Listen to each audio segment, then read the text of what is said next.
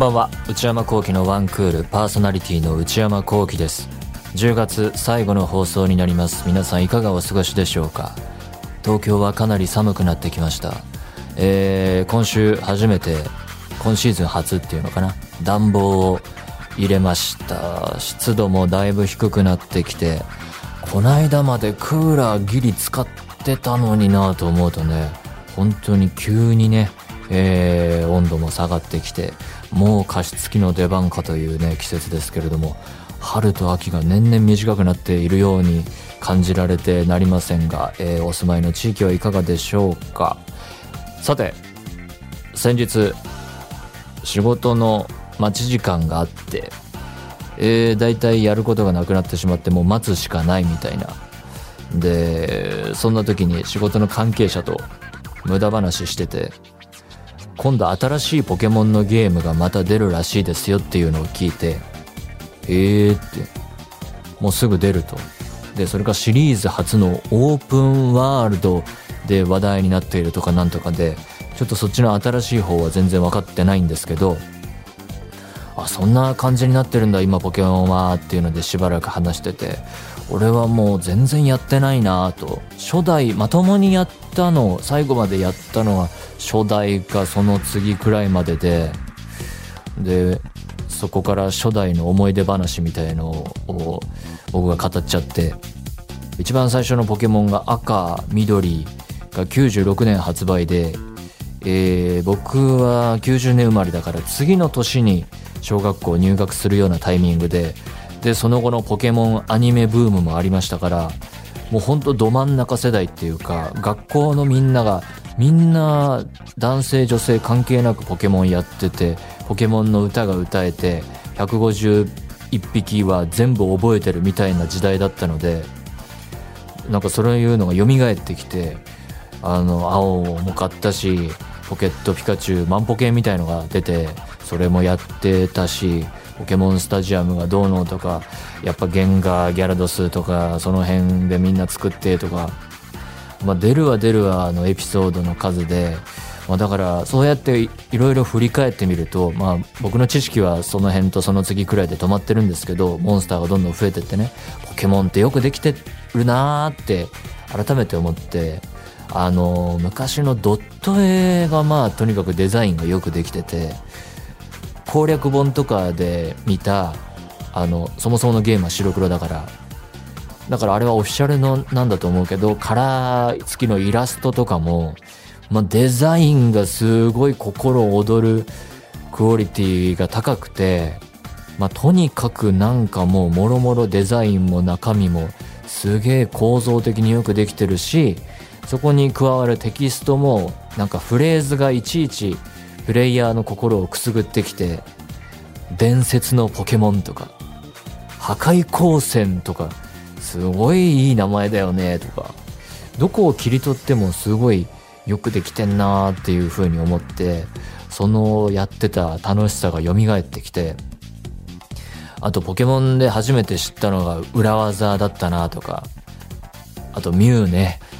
ミュウとかその各種裏技の存在はインターネットっていうものが、まあ、あったんだろうけどそんなみんながみんなやるもんじゃないしある家が珍しいっていうかコンピューターもあったりなかったりの時代ですからあのない時代にらしいよでこう伝聞で回ってくるゲーム内でほのめかされているミュウっていうのがいてこうやったらミュウ出現させられるって捕まえられるらしいよみたいな都市伝説この話前もラジオのどっかでしてたことあると思うんですけど都市伝説的に味わったよなーっていうのが全貌がわからないままになんとなくぼんやりした形が伝聞だからこそちょこちょことあの欠落している情報もあったりする形で巡り巡ってくるっていう体験はあれからなかなかないよなと思ったりして。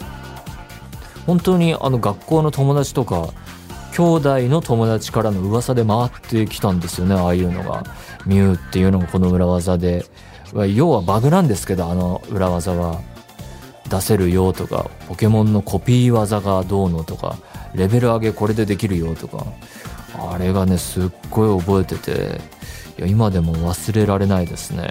本当にみんながやって流行ったゲームだからこそ回ってきた伝言ゲームなんだろうなとか。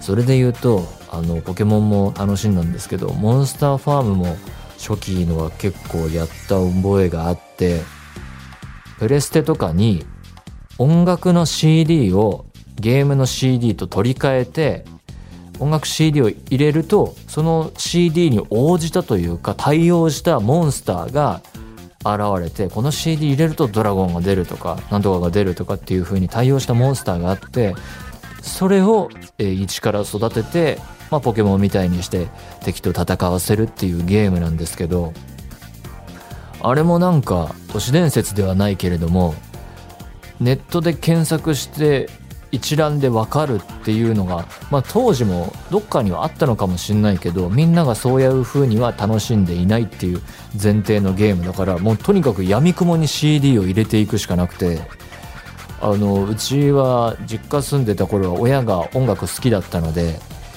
音楽 CD はまあ死ぬほどありましたからもうジャケットの印象深いジャケットのやつとかをどんどんどんどん入れてってもうそれで日が暮れちゃうみたいなそんな遊びしてたよなとか。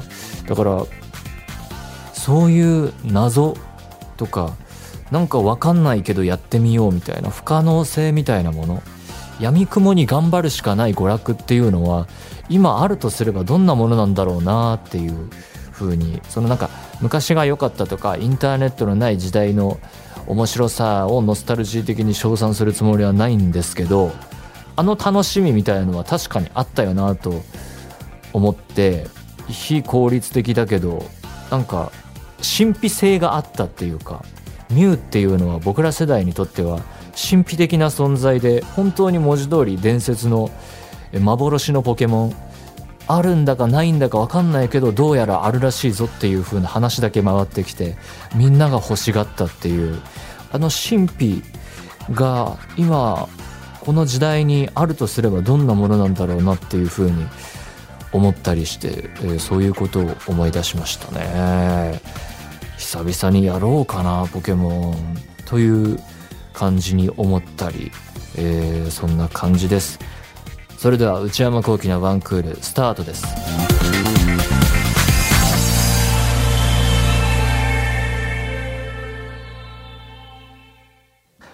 まずはお知らせです11月19日に中野サンプラザで開催されますエクステンドフェスの模様をニコニコ生放送、ストリーミングプラス、LINE ライブビューイングで有料配信します。アーカイブが11月28日月曜日まで視聴可能で、チケット価格は税別3600円となります。チケットは10月31日から発売開始いたします。ストリーミングプラスは海外からの視聴にも正式に対応していますので、海外でワンクールをお聞きの方にもぜひご覧いただければと思います。その他詳しくはエクステンドフェス公式サイトをご確認ください。それではお便りを紹介していきます。ラジオネーム、ルリさんからいただきました。埼玉県26歳の方。内山さん、スタッフの皆さん、こんばんは。いつもポッドキャストにて拝聴しております。私は某有名コーヒーチェーン店で働いているのですが、近々試験があります。それはコーヒーの試験です。入れ方や豆の種類、かっこ生産地やパッケージデザインの由来などを覚えるのですが、コーヒー好きなのになかなか覚えられません。学校のテストみたいですね。試験は大学生ぶりで、もともと勉強は得意ではなく暗記物が苦手だったのですが、大人になっても変わらずで苦戦しています。この試験に合格すれば普通に働いている人とは違うエプロンを身につけることができます。そういうことなんだ。エプロンでわかるのか。へえ。内山さんは学生時代や大人になってからでもいいのですが、暗記はどのようにしていましたか？よかったら参考にお聞かせください。これからも楽しみにしています。暗記。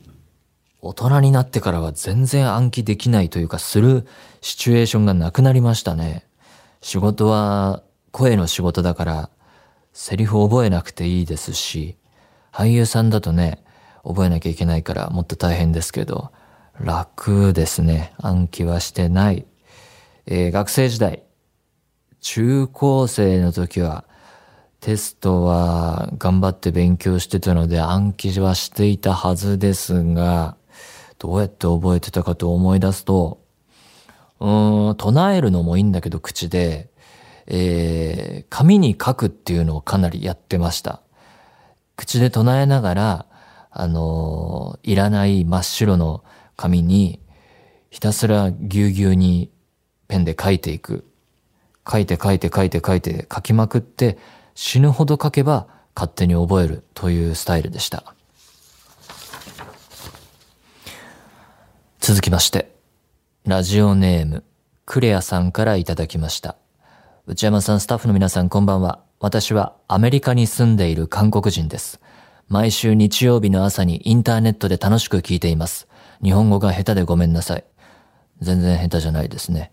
えー内山さんはアメリカのユニークなものは何だと思いますか？ユニーク？ユニーク？私はジーンズが好きで毎日履くので、ジーンズがアメリカの一番ユニークなものだと思います。アメリカらしいとか、そういう感じかな。アメリカ独特な。うん。内山さんはデニムは好きですか？アメリカのアイコニックなものの中で好きなものがありますか？教えてください。ユニークなものなんだろうな、パッと思いつくのは。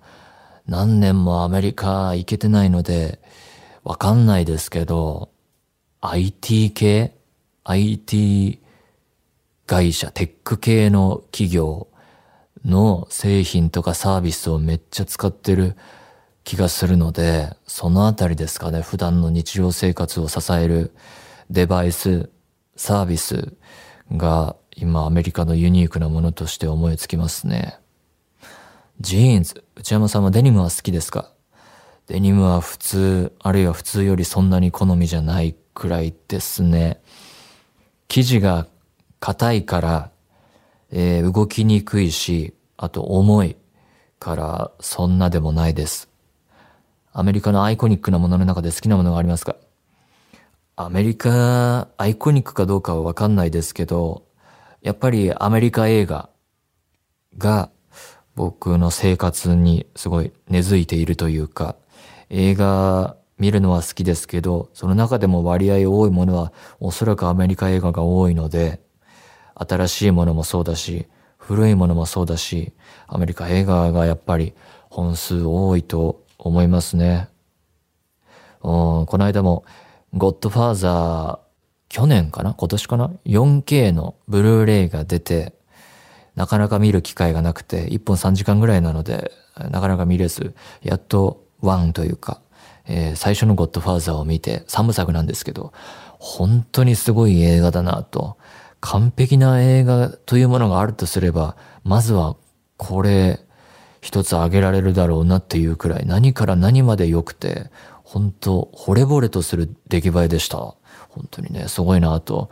あの、ゴッドファーザーは、それの制作の舞台裏、制作裏を描いたドラマ G オファーっていうのが、えー最近作られて、それも日本だと配信でおそらく見られるので、え3つ見たらそれ見たいなと思うんですけど、えーだからアイコニックと言えるかわかんないけど、アメリカ映画が身近なものですね。ということで、何でもいいので送ってみてください。皆様からのお便り引き続きお待ちしております。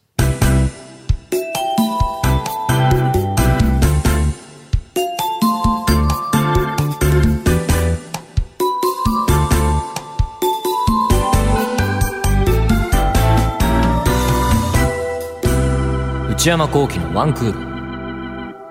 内山幸喜のワンクール。続いてはこちらのコーナー。人生。このコーナーでは皆さんがどんな人生を送っているのか教えてもらうべく一日のタイムスケジュールを送っていただいております。メール読んでいきます。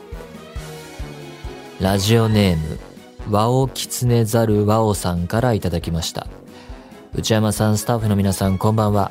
毎週 Spotify で更新される最新話と3週目の1話からの聞き直しを交互に聞いています。3週。もう落語みたいに楽しんでくれてますね。25歳女性、システムエンジニアの私の一日を紹介します。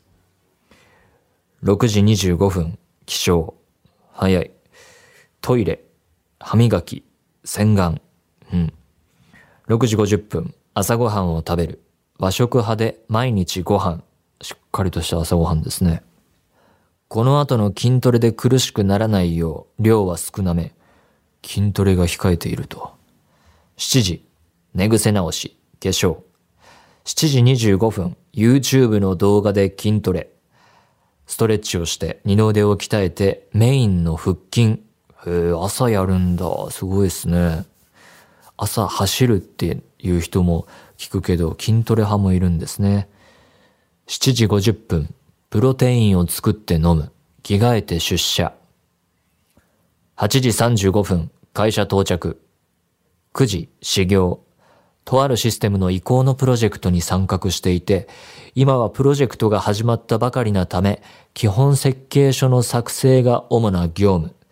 設計書の構成を考えたり、現行のシステムと時期のシステムとの次の時期の時期ね。時期のシステムとの変更点を洗い出し、設計書に記載したりする。ちょっと難しそうでさっぱりわからなかったですね。えー、プロジェクト。うん、12時30分、お昼ご飯。お弁当を作る日がほとんどですが、今日は社食の日。中山きんに君が自身の YouTube で、中山きんに君。筋トレの観点では、うどんより蕎麦の方が良いというようなことを言っていたのが頭によぎるが、うどん派なのでうどんを注文。本当にこうトレーニングにこだわってるんですね。中山きんに君の YouTube もチェック済みと。このうどんより蕎麦の方がいいっていう理屈が気になってきちゃいましたね。13時30分、午後の勤務開始。午前と同じ仕事内容。基本黙々と資料を作成し、疑問点は都度リーダーに確認。トラブル対応などもなくストレスが少なくていい。それは何よりですね。17時30分、終業。定時ぴったりに上がる。残業はほぼゼロ。お18時帰宅。手洗いうがい。18時5分、筋トレ。筋トレ。朝、仕事の前、家出る前に筋トレ。プロテイン、中山きんに君 YouTube、帰ってきて即筋トレ。朝よりきつい腹筋をする。また腹筋だ。18時30分、お風呂。夏なので湯船の時間が短くなった。だいぶ時間経っちゃいましたね、送っていただいてから。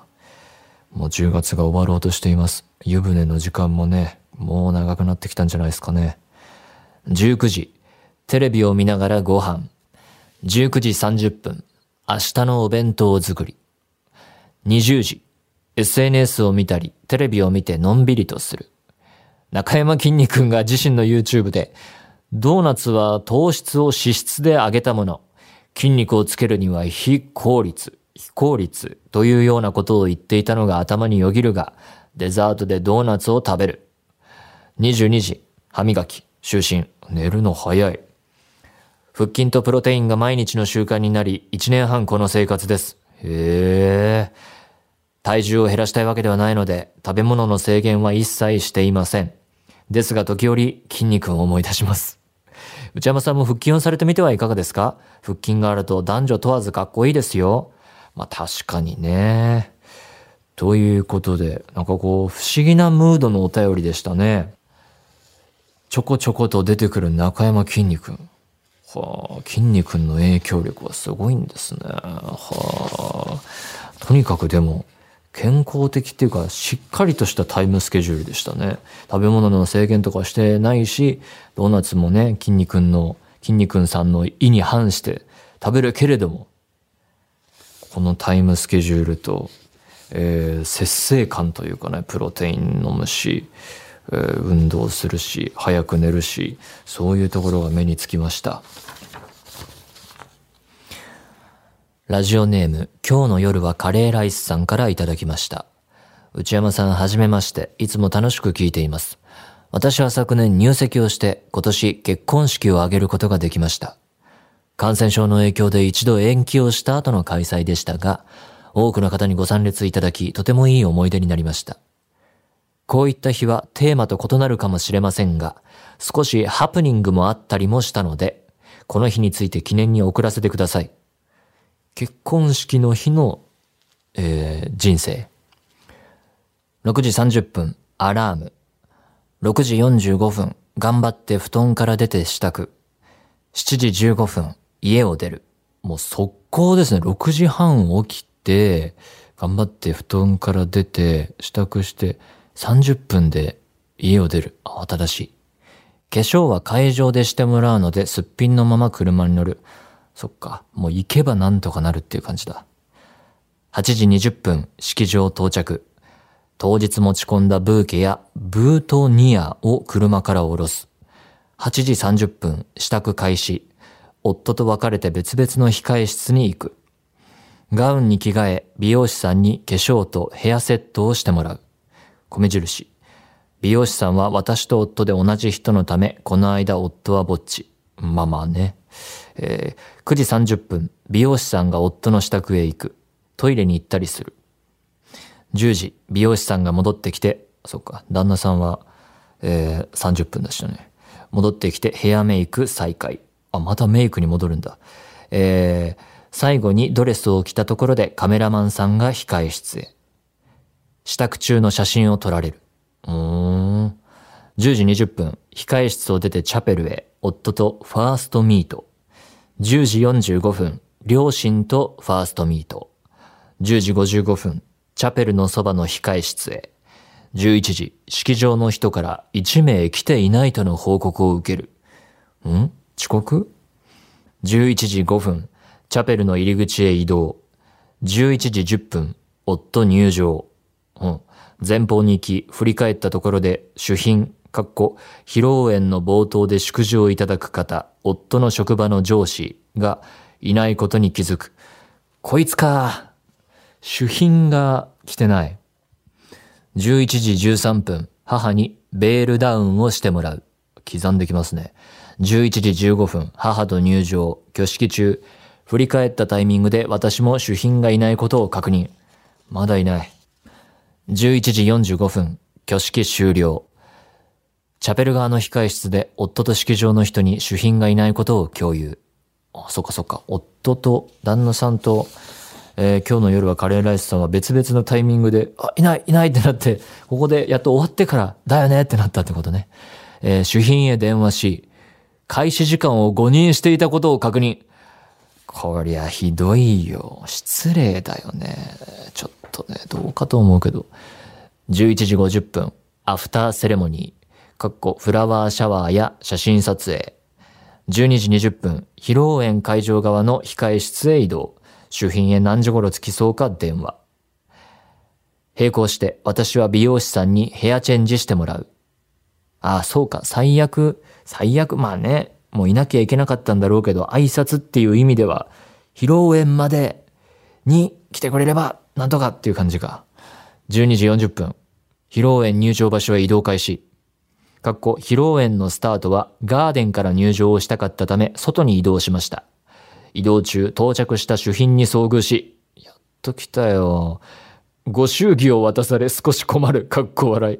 確かに、ご祝儀渡されてもね。え、入場場所へ移動開始。ど、ど、どのタイミングだったんだろう。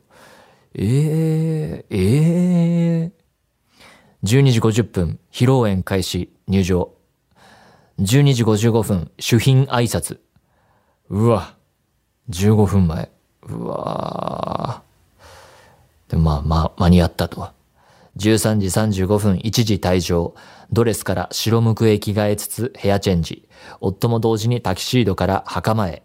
着付けは夫婦で同じ人が行っていただくので、夫の着替え中に一本満足バーを食べる。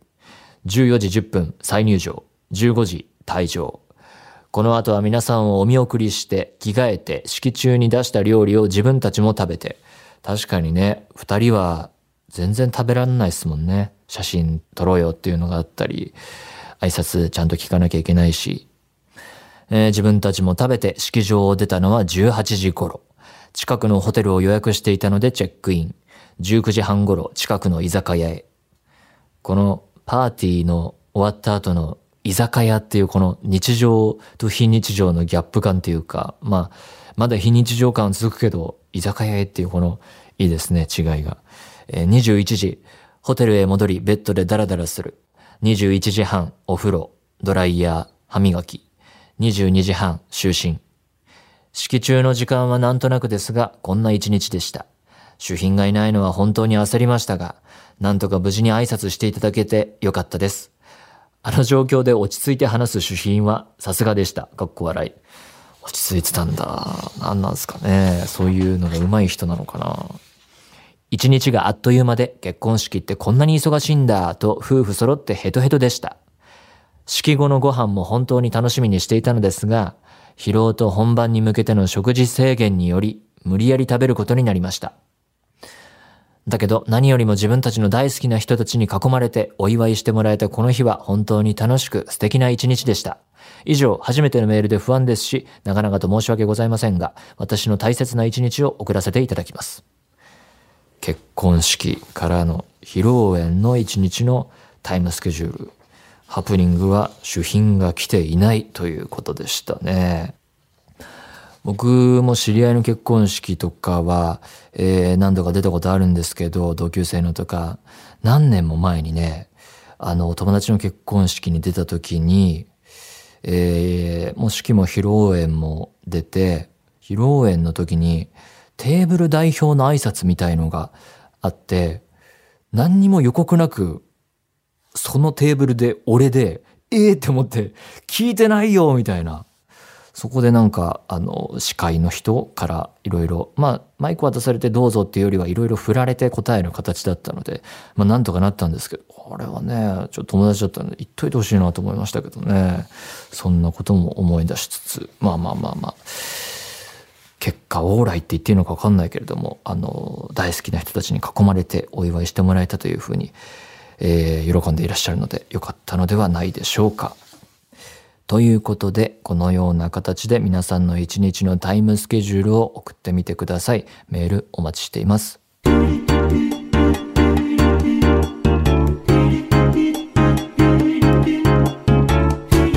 内山幸喜のワンクール。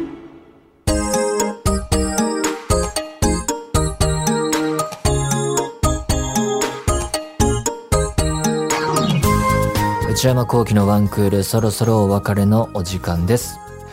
内山幸喜オフィシャルノート内山幸喜の踊り場毎週木曜の夜に更新しています。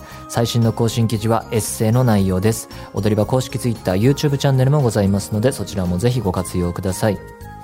皆様からのメール引き続きお待ちしています。すべてのメールはこちらのアドレスへお願いいたします。one.joqr.net one.joqr.net 番組公式ツイッターアカウントは、アットマーク、one, アンダーバー、joqr です。こちらもぜひチェックしてみてください。この番組は、ポッドキャストと YouTube でも配信中です。